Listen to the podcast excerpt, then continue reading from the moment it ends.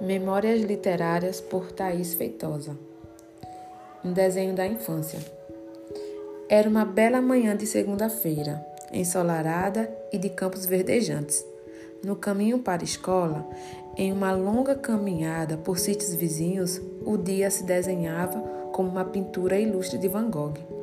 Não de forma vã, uma professora cativante explorava os campos da arte que habitava na imaginação de uma turminha de quarta série.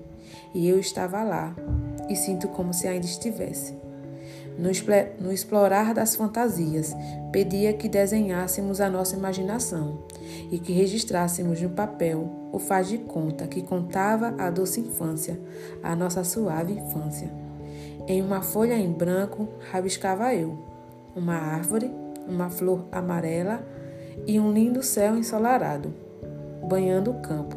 Era sobre a natureza, sobre o belo. E nessa construção, uma conversa onde os elementos aconteciam. Não era só um desenho, era uma conversa, um diálogo. E nesse bate-papo singelo acontecia a magia da alfabetização entre árvores, flores e amores.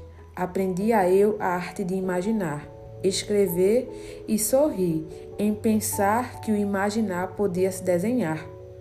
É nesse desenho que mora uma parte de mim. É sobre uma linda manhã de segunda, em uma sala de aula, que de uma aluna empenhada surgiu uma professora compromissada.